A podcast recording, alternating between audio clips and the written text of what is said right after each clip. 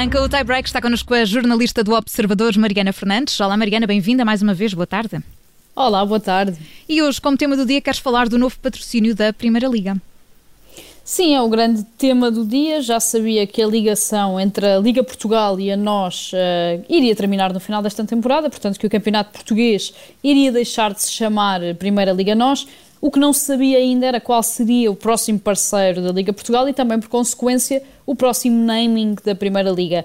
Ora, segundo o Jornal da Bola e segundo a imprensa desportiva de hoje, o acordo entre a Liga Portugal e a Bet.pt, a casa de apostas, está fechado, o que significa que o campeonato vai passar a chamar-se Liga Biwin já a partir da próxima temporada, da próxima época também.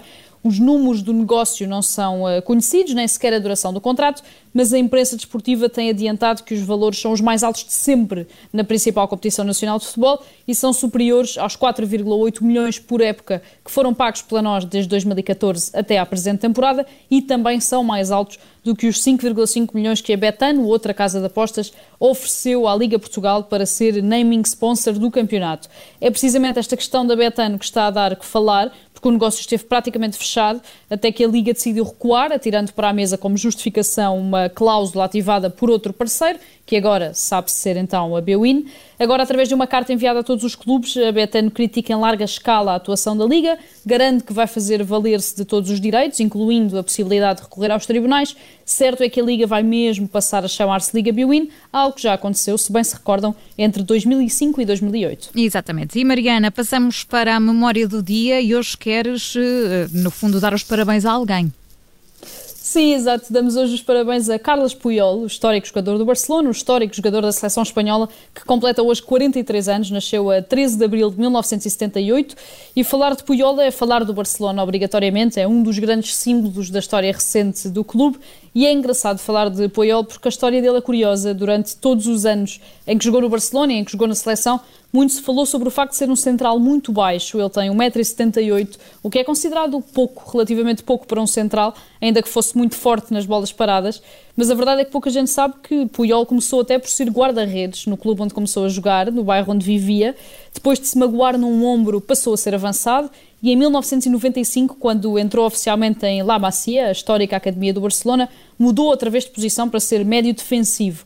Dois anos mais tarde, quando se estreou na equipa B, voltou a ser adaptado, desta feita ao lateral direito, e em 1998 esteve praticamente vendido ao Málaga, porque ainda não tinha espaço na equipa principal, mas acabou por recusar a transferência e quis ficar uh, em Camp Nou depois de ver um dos melhores amigos, Xavi, estrear-se com a camisola do Barcelona. Ele próprio estreou-se logo depois, também em 99, e pela mão de Louis van Gaal, o treinador holandês, e mudou novamente posição, passando então a ser central, a posição que ocuparia até ao fim da carreira, ainda que fosse sempre adaptado muitas vezes a outras zonas do campo quando era necessário, precisamente por ser tão polivalente. Ele foi capitão do Barcelona durante 10 anos, de 2004 a 2014, foi o capitão da seleção espanhola nas vitórias no Euro 2008 e no Mundial 2010, sendo que falhou o Euro 2012, que Espanha também ganhou devido a uma lesão. Terminou a carreira com mais de 400 jogos pelos catalães, nunca representou outro clube e em Camp Nou ganhou seis campeonatos, três Ligas dos Campeões, dois Mundiais de Clubes, entre muitos outros troféus. É o eterno capitão e eu acho que de Puyol, para além daqueles caracóis que ele continua a ostentar aos 43 anos, fica-nos principalmente a garra e a ideia de que já não se fazem jogadores assim. Eu, eu recordo-me que tinha uma figura do Puyol, coisas que o Euro nos trouxe. Era, foi, foi isso mesmo, faz aos 43 anos. O número do dia é o 17.818.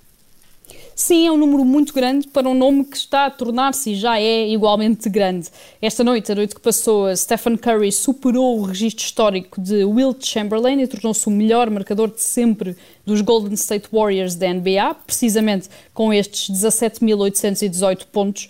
Curry só precisava de fazer 19 pontos uh, neste jogo contra os Denver Nuggets para superar o registro de Chamberlain, mas acabou a fazer 53, portanto bateu o recorde logo durante o primeiro período da partida.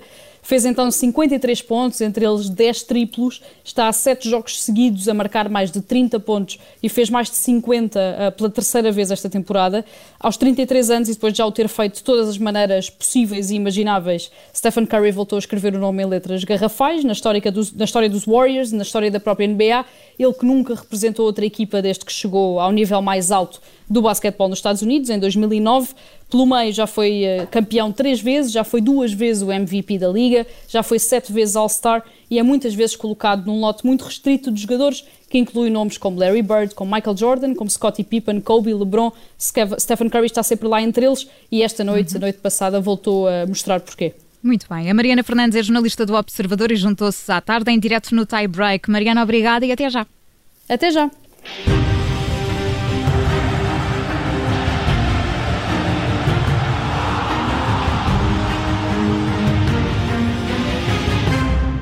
Rádio Observador.